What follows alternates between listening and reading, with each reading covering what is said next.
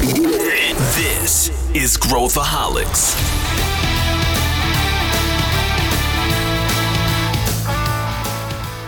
Olá, aqui é Pedro Weingärtner, eu sou o CEO da ACE e esse é Growthaholics, o podcast para quem adora inovação e empreendedorismo. Estamos encerrando esse ano e a pergunta que eu te faço é: como foi o seu 2021? O que, que você aprendeu esse ano e que pode levar para o ano que vem?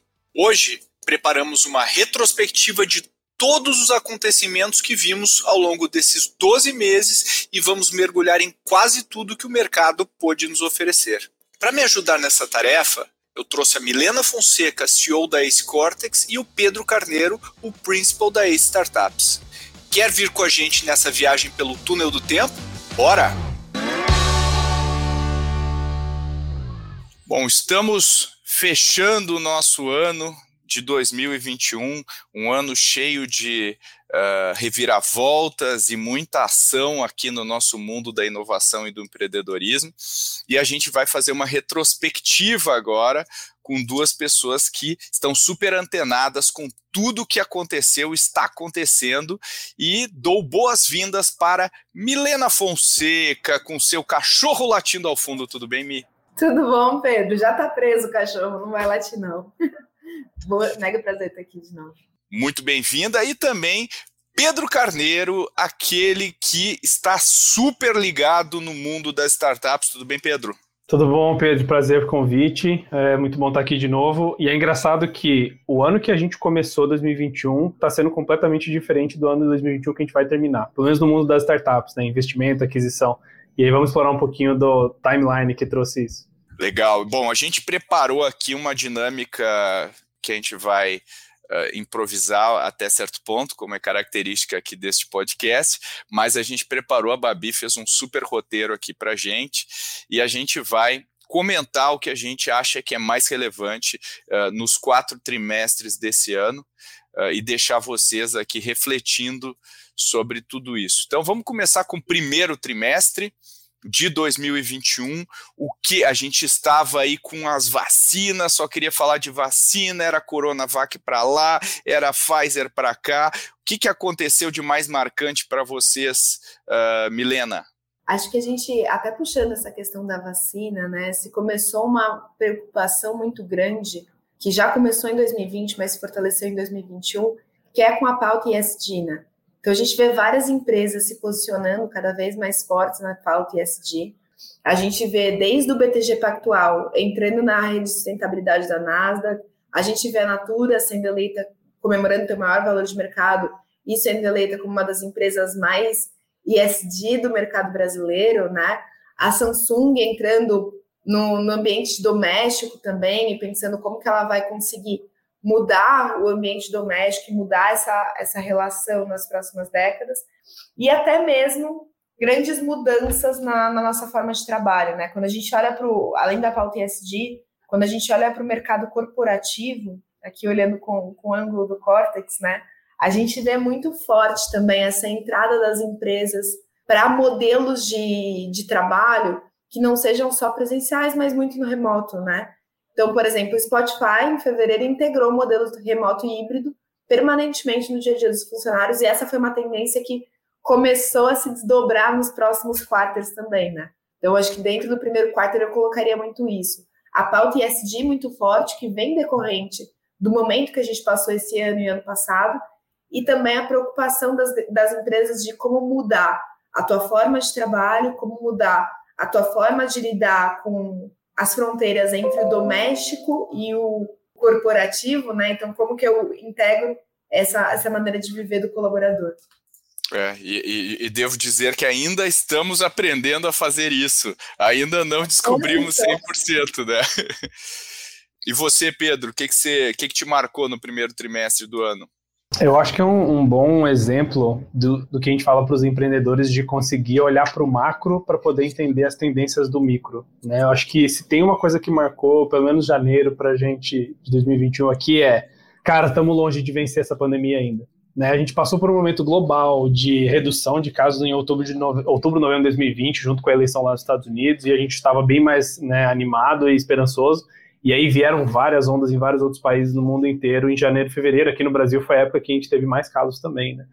E aí teve esse novo choque. E aí com esse novo choque, junto com a mudança né, do governo lá dos Estados Unidos, veio um cenário global de é, apoio dos governos, ou seja, Estados Unidos eles continuaram imprimindo dólares, injetando capital na economia. A gente teve o programa aqui do Brasil também do auxílio emergencial que colocou né, mais, mais capital na rua. E aí, é, quando a gente tem mais dinheiro na rua, e aí olhando para o cenário macro, né, quando você tem mais capital disponível, as empresas elas têm mais incentivo para poder inovar, né, para poder adquirir outros negócios, adquirir empresas e, e construir mais ativos. E aí a gente viu alguns resultados muito bacanas disso, que é a gente teve uma baixa de juros aqui no Brasil, né, e nos Estados Unidos também, para poder né, dar esse incentivo. E aí a gente teve casos desde é, Loft levantando a maior rodada da história de uma startup brasileira, 425 milhões de dólares. A gente teve algumas empresas que é, se inauguraram aqui na, na Bolsa né, brasileira, que, que é, ainda em um estágio muito antes do que normalmente se faz. A gente olha para a Enjoei, a gente olha para Mosaico, a gente olha para Get Ninjas, que abriram capital aqui na Bolsa no começo desse ano. A gente vê movimentos tipo a Stone comprando a Lynx, depois de né, uma, uma briga ali com a TOS que todo mundo acompanhou.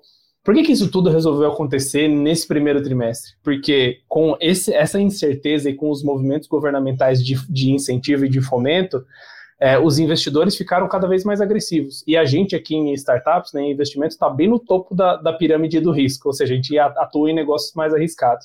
E a gente veio, a gente viu uma torrente de gente subindo nesses negócios mais arriscados, porque pouca gente, na época, né, queria investir no, na Selic a 2% ao ano, que foi uma baixa histórica.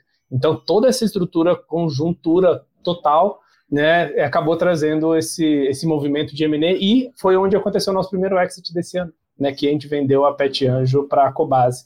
Então, eu acredito que no, no, modelo que foi esse exit, uma das grandes é, impulsionadores né, dessa venda foi toda essa, essa conjuntura que eu acabei de falar. Então, por isso, para o empreendedor é importante ele entender em que momento ele está construindo a empresa dele, em que momento ele está levantando capital e qual é o momento melhor para vender. Essas três coisas são bem impactadas aí pelo cenário Covid que a gente teve no começo do ano. Verdade.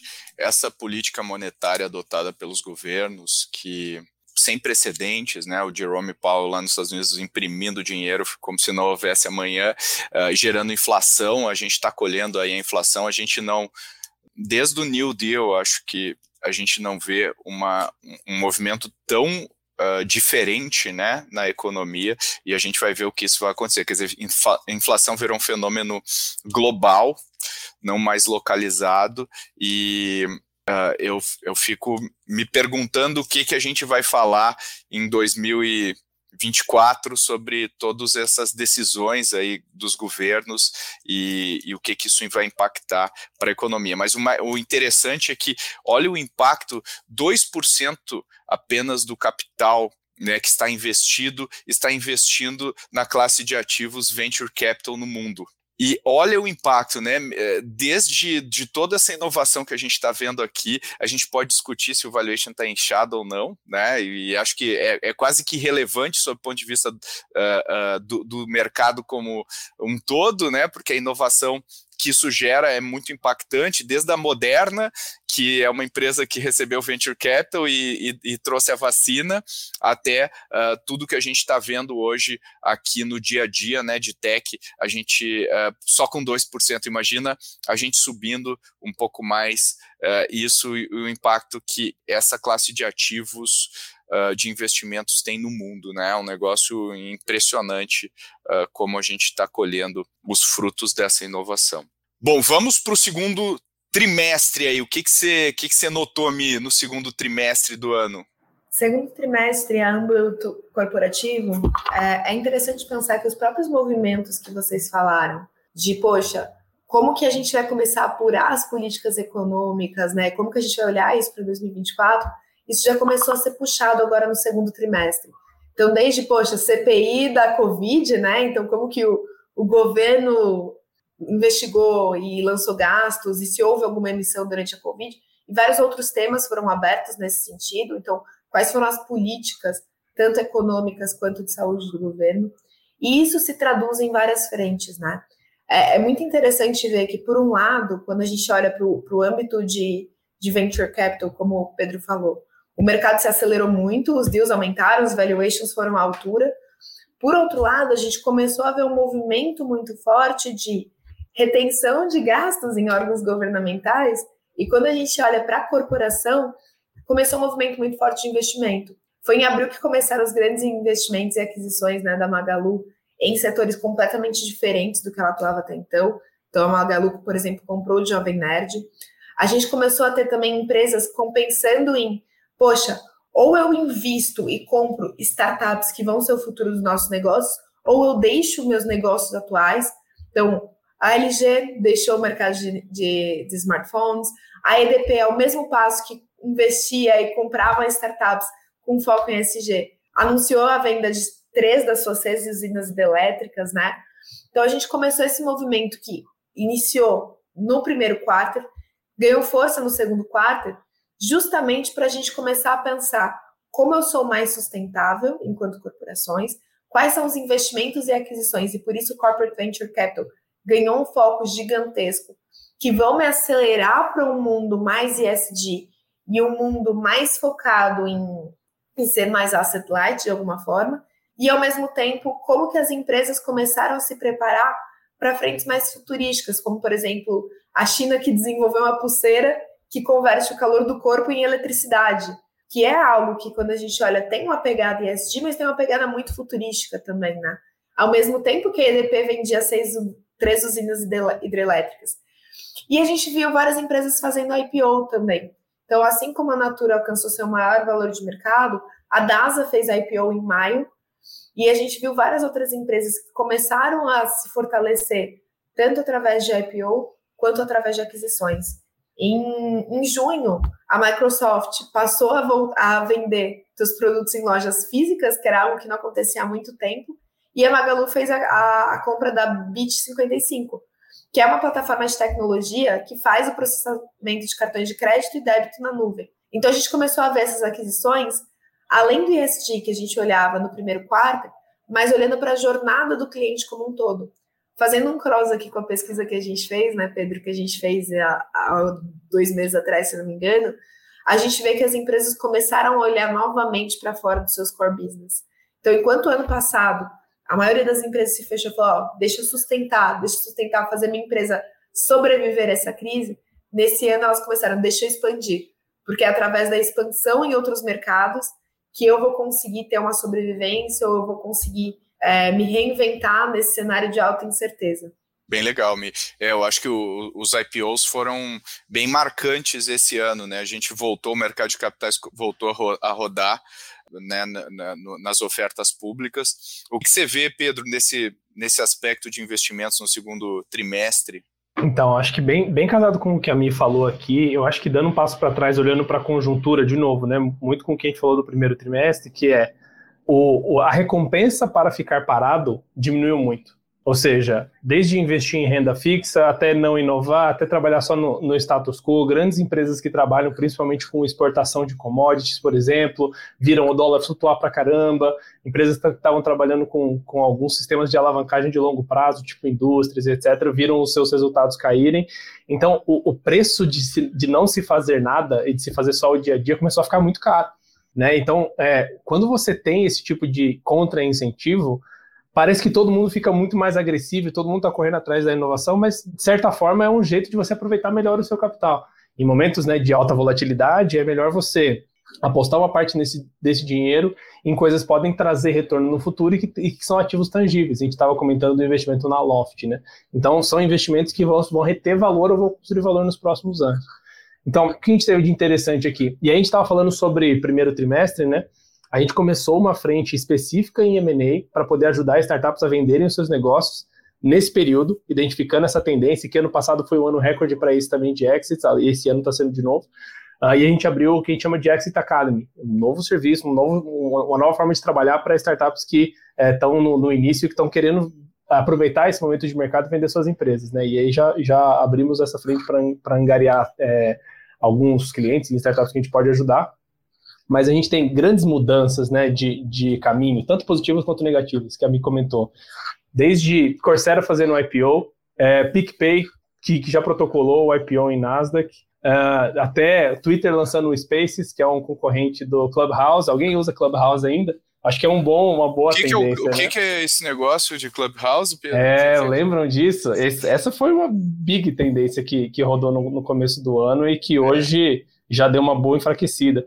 Quando veio a pandemia, é, uma nova startup levantou um investimento é, gigantesco até da, da Anderson Horowitz, né, um dos grandes investidores mundiais aí, chamado Clubhouse, que é um aplicativo, uma rede social só de áudio. Eu não sei quem está nos ouvindo aqui, né, se vai ouvir só no áudio ou vai ver também nas gravações e nos takes que a gente tira, só que era uma rede social em que eram é, algumas salas de, de chat é, só com, com áudio, né. E aí isso bombou por um tempo, porque estava todo mundo com aquela fadiga de Zoom, né, de ter que aparecer na tela o tempo inteiro e etc. E isso teve um crescimento gigantesco.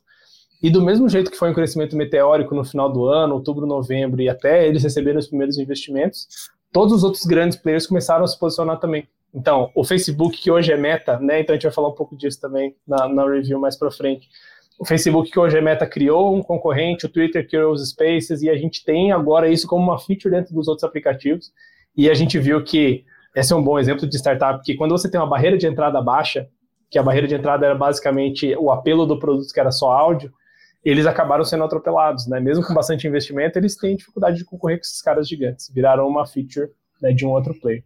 Então. É, é, é, é, bem interessante isso da, da Clubhouse. Assim, a Clubhouse a gente fala como se ela tivesse morrido, né? Mas ela, ela tá lá, tá viva e, e, claro talvez ela tenha escalado prematuramente, talvez ela tenha, né, é, o hype foi maior do que a performance dela, né, o fato é que é uma feature que tinha uma certa demanda, uh, a Andreessen Horowitz apoiou, né, e foi bastante polêmico, porque eles fizeram a primeira rodada follow-on e, e, a empresa foi para 4 bi com apenas o, um investidor, né, por trás, e também casou com a estratégia da Andreessen Horowitz spin-offar a sua área de conteúdo, então as duas coisas não, não foram à toa, né, porque o próprio Mark Andreessen e Ben Horowitz uh, estavam em salas de Clubhouse com bastante frequência, trouxeram muita gente do Vale do Silício para lá, mas ao mesmo tempo o TikTok, né, que né, bombou, Uh, e, e, e, se tornou uma, uma né, mais uma ferramenta aí no dia a dia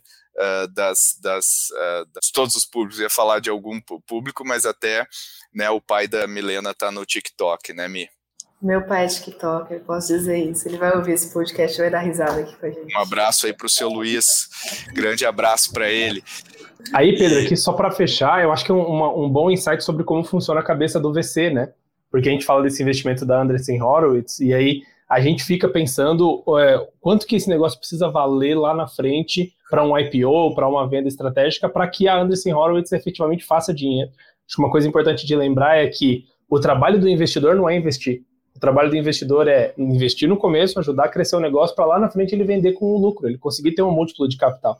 E uma das coisas que a gente avalia bastante é, olhando para o preço de entrada e para as condições de saída, como que a Andreessen Horowitz vai fazer dinheiro com esse case? Claro que eles acertaram em vários outros e que isso trouxe né, o, o grande sucesso deles, mas eles estão numa estratégia que é muito ou eu acerto o big player mundial, e aí isso sim me ajuda a construir empresas de trilhão de dólares, que a gente vai falar um pouco sobre Facebook também, que bateu né, nessa época a marca de um tri, ou é, eu tenho uma chance alta de, de não é, retornar o meu capital, porque o negócio fica tão caro que eu tenho poucas, poucas é, oportunidades de saída.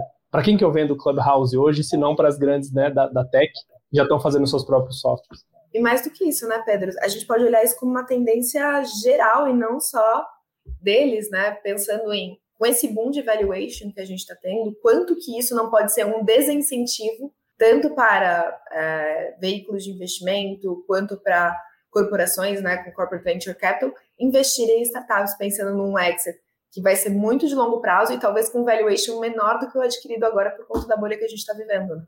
É, devemos ter down rounds uh, e também devemos ter porradas, né? Eu acho que, uh, ao contrário lá de 2000, onde a maioria né, das empresas que estavam listando na bolsa iam como quase uma casca de ovo, de, de, de né, olhando só o top line, uh, a gente está vendo algumas um pouco mais consistentes, né? E aí acho que um caso legal desse ano, não sei qual trimestre foi, foi o da WeWork, né? Que depois de todo aquele hype uh, e com direito até documentário, né? Sobre o Adam Newman, o CEO da WeWork, andava de pés descalços na rua, uh, eles fizeram uh, oferta pública através de um SPAC, né? Eles fizeram foram abriram capital através com valuation infinitamente menor do que do que eles queriam, o que tem total correlação com isso que o que o Pedro e a Miton falaram, né, que vocês falaram. Bom, vamos pro, vamos pro terceiro trimestre do ano. Terceiro trimestre já quase parece um novo ano, se a gente for olhar assim, né? É, o mercado começa a ter um pouco mais de esperança, se a gente for olhar. É, quando a gente olha para a frente de corporações, a gente vê cada vez mais fortalecida a frente de investimentos, que começou ainda um pouco tímida, né? É, ainda estava um pouco tímida nos quartos anteriores, mas onde isso se fortaleceu. Então, por exemplo, a Pets, que comprou a Zidog por 715 milhões e concretizou essa busca né, por toda uma nova avenida de crescimento. Essa é uma tendência que a gente vê muito forte, que se fortaleceu também esse ano, mas que vai continuar existindo para os próximos anos. Desde o do Elon Musk falando que vai desenvolver o CubeSat, que é o satélite que vai poder exibir comerciais no espaço, né? Então a gente vê algumas tendências bem futurísticas, por assim dizer, e uma tendência que o Pedro citou no, no, quando a gente estava falando do segundo trimestre, que eu acho que dá para puxar para agora para o terceiro também, que é assim como surgiu o Clubhouse e as grandes empresas que já estavam conseguindo, né, um mercado maior, já estavam mais consolidados, criaram a estrutura para rodar projetos similares ou produtos similares ou features similares, a gente vê cada vez mais uma consolidação de empresas que se tornam cada vez mais conglomerados, por assim dizer, né? Então, poxa, foi no, agora no segundo semestre também que o próprio WhatsApp lançou o WhatsApp Pay no Brasil, que é uma tendência de super app. A gente tem um Instagram que absorveu boa parte das features do Clubhouse. Então a gente vê cada vez mais, assim como na China, existem super apps que fazem parte da jornada de vida, né? Se a gente pega um SoftBank, que não é um super app, mas ele, eles investem em várias empresas que fazem parte de toda a jornada de vida das pessoas, a gente vê cada vez mais as empresas tentando migrar por esse caminho, né? Eu saio do meu core business, eu saio do meu negócio e eu começo a investir em negócios que não são só negócios adjacentes, como acontecia anteriormente, mas horizontes que são um pouco mais avançados. Então, a Magalu compra o Kabum, a gente tem a Americanas entrando no mercado de delivery também, a gente tem a Renner que comprou a Repassa, que é para vender sapatos, roupas, acessórios. Então, enquanto a gente ainda tem essas empresas que estão timidamente indo para um mercado mais online, a gente já tem outras, como por exemplo a Magalu, que já está entrando para outros mercados além do mercado dela. E a gente pode ver várias outras que estão seguindo nesse, nesse próprio caminho, né? E a Americanas também, que comprou o Hortifruti, né, por 2,1 bilhões, com, com valor de mercado relevante. Assim. Então, isso se consolida. A gente vê cada vez mais essa fronteira entre o meu negócio e outros negócios mais frágil e as empresas se consolidando como super empresas, que é uma tendência quando a gente olha para os próximos anos, né? Várias empresas atuando muito mais na jornada completa do cliente, fora do seu core business, fora dos seus negócios adjacentes, e fazendo isso muito através de investimento e aquisições. O que, que você acha, Pedro? O que, que você viu aí no, no terceiro então, quarto? Eu, eu, eu, vou falar de investimentos logo em seguida, mas pegando isso que a Mi falou, é, eu acho que tem um, um, imaginário coletivo que a gente precisa derrubar, que é, é, por mais que esteja cada vez mais fácil construir sua startup em qualquer lugar, você tem muita ferramenta gratuita, você tem muito mais abertura de mercado e etc. Tá cada vez mais difícil competir no high level com os caras que já estão aí. A gente tem é, essa visão né, de startup, de Davi contra Golias, de Netflix contra Blockbuster, mas essa ideia já caiu 20 anos atrás, né? Hoje, as, as grandes empresas estão ficando cada vez mais como startups. Então, a gente olha a Renner comprando um, um player desses para poder competir diretamente com a Enjoei e tem uma capacidade, uma capilaridade de é, passar isso para frente de uma forma muito mais intensa, porque ela é dona né, também da, da cadeia de distribuição. A gente olha para grandes players é, consolidando e, contratando, até comprando né, é, é alguns negócios inovadores, porque o nível de execução dessas grandes empresas está ficando cada vez maior também. Então, a gente estava até comentando no, em uma aula lá da, da Dojo que O futuro é que as grandes empresas sejam startups também, com o mesmo nível de execução, mesmo equipe né, bem montada, com todas as estruturas internas é, ágeis. E aí, hoje está cada vez mais difícil para um cara pequenininho dar a volta nesses gigantes, porque eles também estão muito mais competentes. Eu acho que isso é uma das grandes é, marcas aí, né, com essas grandes fusões e aquisições, que tá, tá difícil bater nos incumbentes hoje. Os caras estão ficando melhores, né? As startups precisam se reinventar e fazer coisas ainda mais diferentes e subir ainda mais a barra. Dito isso, a gente vê algumas coisas também interessantes olhando para investimentos. A gente tem algumas tendências que já, já estavam acontecendo e que hoje, de novo, né, por conta dessa conjuntura de todo mundo estar tá tomando mais risco, isso começa a acontecer mais, que é, por exemplo, a empresa Notco, que é chilena, virou unicórnio depois de um aporte de 275 milhões de dólares, vão começar a trabalhar em Canadá, em México, e aí, né, é, comidas e, e, proteína alternativa entrando aí de vez, né, no, no mercado, no dia a dia, não, não é para ser um negócio muito mais nichado, que é uma das grandes tendências que a gente vê aqui. É, outro investimento que é, construiu um unicórnio aqui foi o investimento da Único, a antiga Acesso Digital, né, eles tinham acabado de mudar o, o posicionamento, e a Único hoje, ela se posiciona como é, um centralizador da sua identidade digital. Né? O objetivo deles é devolver para cada pessoa o, o, a, o ownership dos seus próprios dados, para que você consiga fazer né, é, essa troca de dados e conseguir decidir com quem você vai compartilhar o quê, o seu histórico bancário com o Open Bank, o seu histórico né, de compras e etc.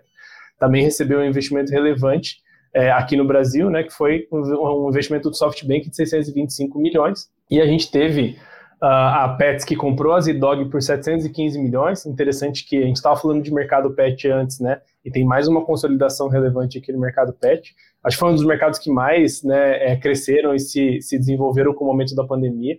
Todo mundo muito mais tempo em casa, etc. Né? Me, me acho que é um bom exemplo. Uh, e o que mais que tem de interessante aqui? Ah, e a gente começa a olhar para grandes empresas cada vez mais entrando de cabeça em coisas que elas entendem pouco, mas que elas não podem pagar para não participar. Que é, por exemplo, a Visa comprando seu primeiro NFT referente a CryptoPunk.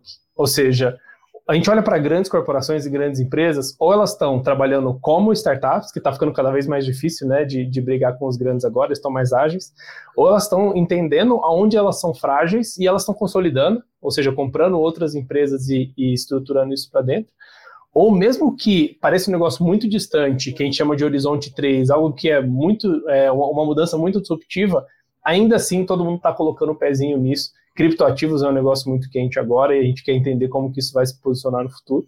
E aí, por último, a gente teve né, nesse, nesse trimestre o exit da BR Usage, né, uma empresa também do portfólio, que faz é, compra e venda de aparelhos usados, é, para a Allied, que é uma, uma, empresa que consolida esse tipo de, de operação. Então, tudo isso, né, vários exemplos de uma mesma grande tendência, que é empresas gigantes aproveitando esse momento de é, aumento de apetite para risco para se consolidar, para trazer talento para dentro, para operar como startups e conseguir né, operar no mesmo nível que é, uma startup muito ágil e muito é, disruptiva fazia, sei lá, 5, 6 anos atrás. Eu consigo olhar que as corporações hoje, muitas, né, algumas ainda não, mas muitas corporações hoje têm um nível de organização interno e pelo menos um núcleo de inovação, um time separado que é, consegue bater em muita startup que a gente olhava 5, 10 anos atrás. Né? E essa está sendo a nova realidade. Os incumbentes são os disruptivos de 10 anos atrás. E agora a gente vai precisar de uma nova geração. Até porque o pool de talentos né, que elas estão trazendo muitas vezes vem né, do mercado de startups. Eu acho que tem essa, né, quando a gente via alguns anos atrás aquele unbundling, por exemplo, do banco, né? Então, ah, agora vai ter um cara especializado em crédito, outro cara com uma carteira, outro cara. E no final do dia, para o consumidor, né, a gente não quer. Uh, a gente quer pagar menos, a gente quer mais conveniência, a gente não quer ter 20 apps para resolver meus problemas né, no celular. Eu quero resolver de uma vez. E acho que essa é uma, é uma vantagem, né? Que é, eu, eu falo, é o rebundling, né? É o, é o rebundling do, do, dos serviços de uma maneira mais uh, centrada no consumidor, que é o que está vendo nessas empresas. E muitas dessas empresas, o que é interessante é que tradicionalmente uh, elas compram uma empresa, né? Então, uh, sei lá, vamos imaginar que a Renner compra a Repasse e, e E aí ela muda o nome da empresa para Renner Economia Circular e tudo mais, incorpora e tal. E, e elas, as empresas estão aprendendo que isso não é a melhor estratégia, que muitas vezes vai matar e aí o, o a, a, grande chave para fazer isso acontecer é ao mesmo tempo manter uma certa independência né, das, das, da, do ecossistema que se desenvolve e manter uma integração como que equilibra a integração com a independência é a grande arte dessas empresas. E se tu for ver as grandes empresas de tecnologia, né, a Amazon, o Facebook, todas elas têm essa característica, né? O Facebook é meta, tal, mas também é óculos, né? E também é o Instagram e também é o WhatsApp. Como que eu integro e, e, e mantenho independência ao mesmo tempo? Acho que essa é a grande arte de, de gestão desses conglomerados e dessas empresas com o passar dos anos que a gente está vendo agora diante dos nossos olhos começar a acontecer, né? Faz sentido isso, Mi? Não, super. Acho que isso não é mais um opcional, mas é um diferencial e é super complexo de você fazer esse tipo de governança, né? Porque você tem que pensar nos indicadores que você vai olhar, na alocação de capital, como que você vai estruturar essa governança e essa governança do portfólio como um todo, de forma a quebrar os processos e modelo de gestão que eram feitos anteriormente. Então, é uma governança muito mais complexa do que a gente tinha antes, onde eu comprava uma empresa, integrava ela, migrava ela para o meu modelo de gestão e vai, filhão. Agora não. Agora eu compro uma empresa, compro uma startup, mas eu preciso garantir que essa startup tenha seu próprio modelo de gestão que fez ela chegar até onde ela está, que ela tenha tua própria marca que deu a força para onde ela está, que ela tenha tua própria alocação de capital e gestão de capital para que ela consiga reinvestir em si mesma e crescer, mas que eu use os meus unfair advantages para crescer essa empresa. É diferente de antes, quando a gente comprava uma empresa e essa empresa tinha que fazer a minha crescer. Hoje eu tenho que pensar que eu vou ajudar a empresa menor a crescer e aí sim eu vou aumentar meu valor de mercado. É quase que uma inversão do modelo de pensar, né? É, como, como você me ajuda, né? Dando lugar a como que a gente orquestra o que é bem diferente, né? Exatamente. Bom, vamos para o último trimestre do ano, trimestre que acaba agora, né? A menos que aconteça alguma coisa dramática aí nos próximos dias, a gente olha o que, que aconteceu de fato no, no nesse último trimestre, quais foram os fatos marcantes, Mi? Acho que fatos marcantes, tirando a pane do Facebook, que eu não sei vocês, mas uma galera ficou sem trabalhar porque não conseguia entrar, o mercado, toda a frente de ads parou, né? É, advertisement deu uma, uma grande quebra nesses dias, a gente teve outros grandes investimentos, e aí investimentos de várias, de várias frentes, pensando em mercados adjacentes também. Então, desde a Eletromídia comprou a startup no alvo do nosso portfólio, a B3 ela desembolsou 1,8 bilhões para comprar a Nelway, que é uma plataforma de Big Data, né? Então, também mostrando é, empresas de infra que estão focando em tecnologia e outras estruturas para conseguir abarcar novos negócios. A gente tem a própria Nubank, né, que abriu um registro da sua oferta pública de ações, e o rebranding do Facebook para Meta, que eu acho que foi a grande notícia agora do último quarto desse ano, tem muita gente esperando o que é por vir, e que logo depois do Facebook, várias outras empresas começaram a fazer esse movimento quase que repentinos em relação ao metaverso, né? Então, com certeza vai ser uma tendência que a gente vê para o ano que vem, de muitas empresas tentando entender como trabalhar com o metaverso, o que é o metaverso e como isso se linka com a própria estratégia deles, né? Então, no momento é o novo hype aí. O que, que você acha, Pedro? Você está all-in aí no metaverso? Sim, é, tem, tem uma tendência muito interessante e é, é, engraçado como a gente pega essas coisas novas que estão surgindo e que a gente encara com a mesma estranheza que a gente encarou compras pela internet 20 anos atrás. 20 anos é, pô, é muito, mas talvez 15 anos atrás. Compra pela internet de você comprar um pendrive e receber um tijolo. Aquelas coisas todas que todo mundo né, ouve e que acabou virando lenda urbana. É, além de, de tudo isso que a Mi falou, acho que um dos grandes movimentos é o finalmente o IPO do Nubank, né, que eu acho que ajuda a encerrar um ciclo de uma das grandes startups de sucesso do Brasil e do, brasileiras, né, que, que ganharam o mundo. E a gente é, vai, vai avaliar como vai ser a performance né, pós IPO aqui. Até é, tem também Tesla que ultrapassou o valor de mercado de um tri, e aí se junta né, a Facebook, Apple, Microsoft, esses caras que estão hoje gigantes. Mesmo que é, a, a, Tesla em si entregue resultados é, correntes e reais muito menores do que esses outros caras hoje, mas é um outro sinal de que as pessoas estão cada vez mais posicionadas e compradas em tendências futuras. É, além da, do exit né, da, da nova para eletromídia, a gente teve um outro exit da Cold Money para Asas, Cold Money que é um, um, uma fintech né, de meio de pagamento, que foi também consolidada nesse finalzinho de Q3 e começo de Q4. E tem uma menção honrosa que eu tinha, que eu tinha comentado lá no começo do, do, do episódio, né? De a gente começar a trabalhar M&A para startups que a gente não tinha investido e conseguir ajudar esses players aí a se capitalizar e aproveitar esse momento. No Q4 foi quando a gente fechou um, um, um deal né, de M&A com a startup Pricefy, é, para um comprador Selbet, que é um, um, consolidador também de outsourcing de impressão, e a Pricefy ela faz performance de, de impressão e de é, execução comercial nas lojas, né, com, com, grandes players como, como redes aí de, de clientes. E a gente conseguiu provar esse conceito de que é, pegar essas startups é, que estão aí em, em, um nível de crescimento rápido e a gente conseguir trabalhar junto com elas para poder deixá-las atrativas para o mercado, é, hoje tem um mercado comprador muito forte e isso pode ser um bom momento de saída de liquidez para os empreendedores, né, que hoje estão bem felizes. E aí tem outras coisas também que são conjunturais e que a gente olha para essas mudanças e a gente começa a casar com mudanças de comportamento que podem ser oportunidades do futuro, porque a gente está aqui olhando já para 2022. Né? A gente vê o leilão do 5G no Brasil, né, o maior leilão em valor né, de, de mercado aí que a gente já teve, que foi um sucesso e que vai abrir aí outras frentes de digitalização, né? A gente tem a saída do Jack Dorsey do Twitter, né? Que também foi algo que aconteceu recentemente, parece que foi de sopetão e a gente começa a entender, a gente começa a ter um pouco de visão da, do processo de perpetuidade dessas grandes marcas hoje. A gente já tem alguns exemplos legais, como o Google, como o Apple, como a própria Microsoft, né? Com os líderes saindo.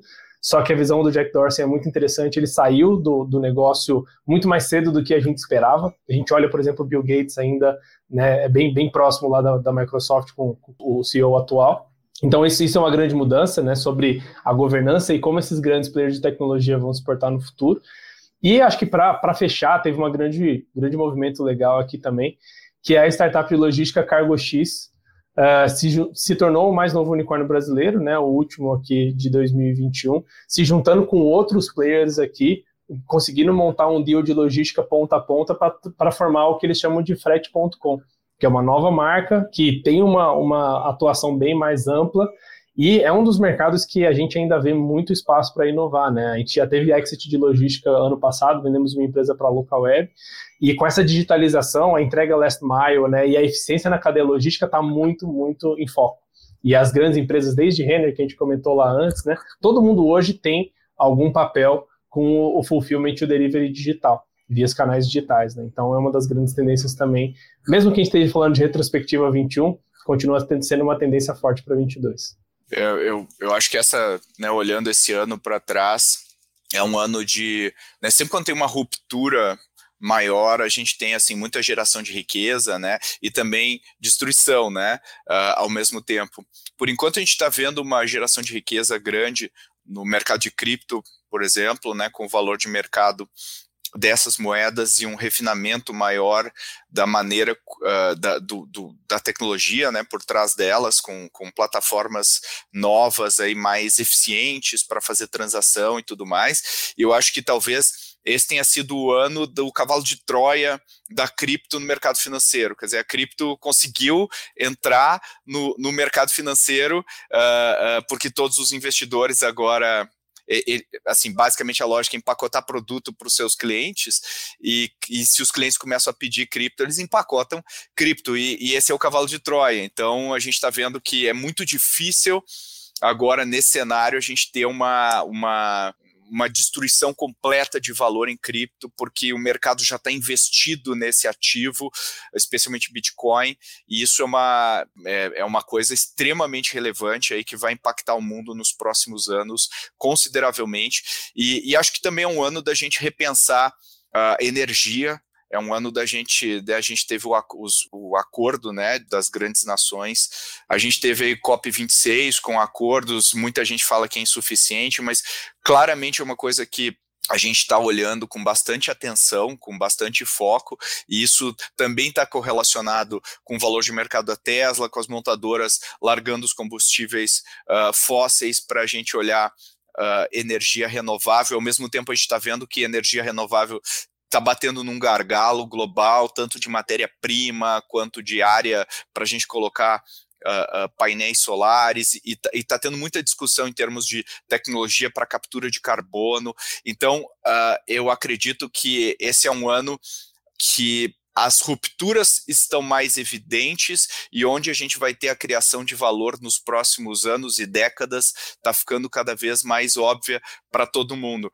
Mas e é meu ponto que eu queria ouvir vocês, nem de longe eu acho que a gente pode apontar os vencedores dessa briga, porque tem muita coisa que vai acontecer ainda em praticamente todos os setores. E quando a gente tem uma dinâmica de barreira de entrada baixa e capital para financiar novos entrantes nesse mercado, a gente ainda vai ver muitas mudanças uh, uh, de players, de estruturas e tudo mais, ou seja, a briga não está nem perto de estar ganha uh, em boa parte dos mercados. Como é que você vê isso, Mi?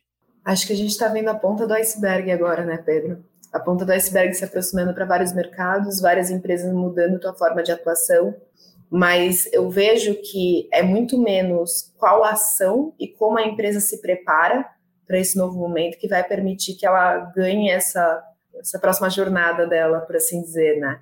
Então, tendo a dizer que as empresas que estiverem mais preparadas para lidar com esse momento de incerteza, que conseguirem investir e trabalhar como startups trabalham, e startups que consigam se assimilar e se acoplar a esses grandes conglomerados, tendem a ter um caminho um pouco mais fluido. Mas concordo, acho que a gente não está nem perto de saber quem que vai ganhar. A gente tem só algumas hipóteses e apostas, né? É, eu acho que a gente está vivendo na era uh, onde as empresas vão ter cada vez mais clareza, ou, ou, ou, as boas empresas, empresas que vão conseguir chegar lá, uh, vão ter cada vez mais clareza no que e menos clareza no como. E se eu tenho menos clareza no como, eu tenho que aumentar minhas apostas no como. E essa é a lógica que a gente está vendo por trás dos M&As e todo o investimento de uh, inovação que a gente está vendo no mundo, né? As empresas fazendo mais apostas no como e isso abrindo toda uma, uma renascença da inovação, que, gente, é, que é o que a gente está vivendo hoje. A gente está vivendo né, o que o, lá os Medici lá na, em Florença viveram, uh, uh, lá no Renascimento, a gente está vendo uma, uma, a mesma uh, efervescência né, e, e, e experimentação e eu acho que é uma época muito legal para se estar tá vivo e para se estar tá no mundo dos negócios. Uh, que assim, eu não vejo outro lugar para a gente para a gente estar tá posicionado, para a gente estar tá apostando no futuro. Como é que você acha, como é que você vê isso, Pedro, uh, olhando para trás, assim, todo esse ano que a gente passou, como é que você vê o que vem pela frente, né? Eu depois quero ouvir da Mi, assim, como é que você vê, uh, como a Mi falou, né, essa ponta do iceberg uh, se desenrolando ao longo de 2022 e para frente? É, eu, eu concordo 100% com a Mi quando ela fala que a gente só arranhou a superfície, assim. Eu acho que a gente está realmente olhando só para a ponta do iceberg e que eu acho que mesmo eh, a, a gente olhando para trás, né, com as mudanças que a gente teve com o advento da internet, com as redes sociais e etc., por mais que isso tenha criado grandes campeões, né, com, com o Fang, com, com o Twitter e com todos esses caras que hoje são muito grandes, é, existe algo que é, essa mudança toda criou que é muito maior do que o Facebook, por exemplo que é o mercado que usa a rede social como um meio e não como um fim. Claro que vai ter o cara cujo fim é cripto, mas eu estou muito ansioso para poder entender quais são as outras aplicações que podem gerar valor para os clientes e que vão usar o cripto como meio. Né? Então, hoje a gente está muito focado em quem vai ser o dono do ecossistema e das plataformas.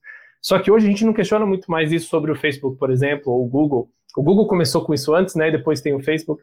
Só que é, essas plataformas elas são enablers e um dos motivos que elas, tão, que elas são tão ricas e geram tanto valor é que o Facebook permite você vender qualquer coisa em qualquer momento, colocando 10 reais você tem um clique direto.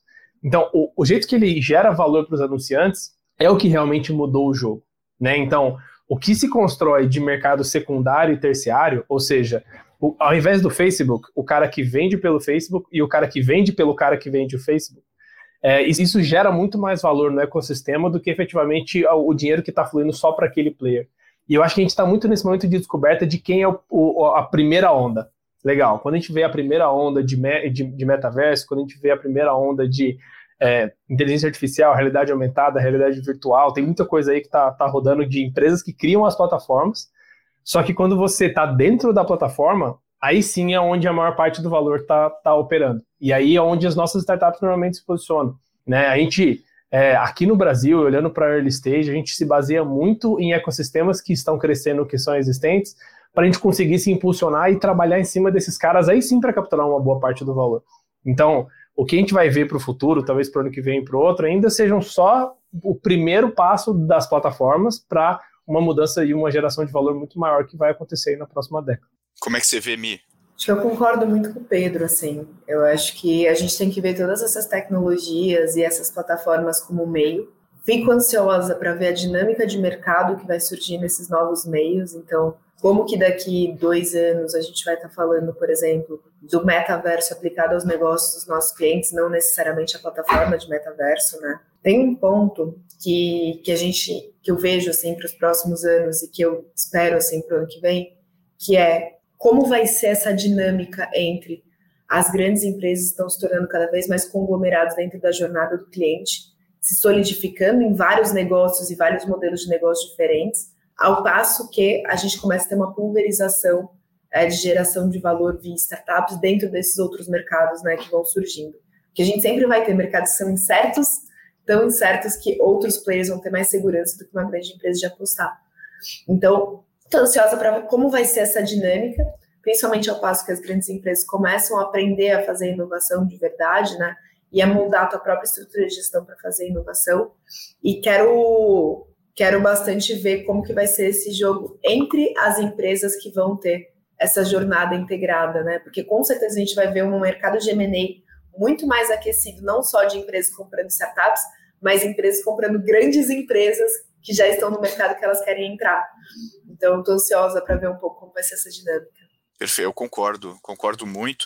Eu acho que a gente tá, tem muita coisa para a gente aprender e é o momento da gente começar a olhar com mais atenção as regras estabelecidas e entender que no mundo dos negócios poucas regras né, sobrevivem, como as empresas precisam lucrar, né, etc. Todo o resto geralmente é muito mais móvel e essa é a, né, do esse jogo infinito aí, parafraseando aí o, o Simon Sinek, a teoria dos jogos, é, é o espaço que eu acho mais empolgante da gente viver, da gente reescrever os playbooks, da gente olhar as coisas com outros olhos, que é muito difícil, e, e, essa é uma das nossas missões aqui, olhar as coisas também, né, com olhos diferentes. Então, fiquei bem empolgado com tudo que aconteceu e principalmente com tudo que está por vir. E dito isso, queria agradecer a participação de Milena Fonseca, sem nenhum latido durante esse podcast, do seu pimpolho. Uh, muito obrigado pela sua participação, Mi. Obrigada, Pedro. E Pedro Cardeiro, obrigado novamente aí pelos insights uh, e pela visão né, do que vem por aí. Obrigado de novo pelo convite, Pedro. Baita ano que a gente passou esse, hein? Muitos grandes passos.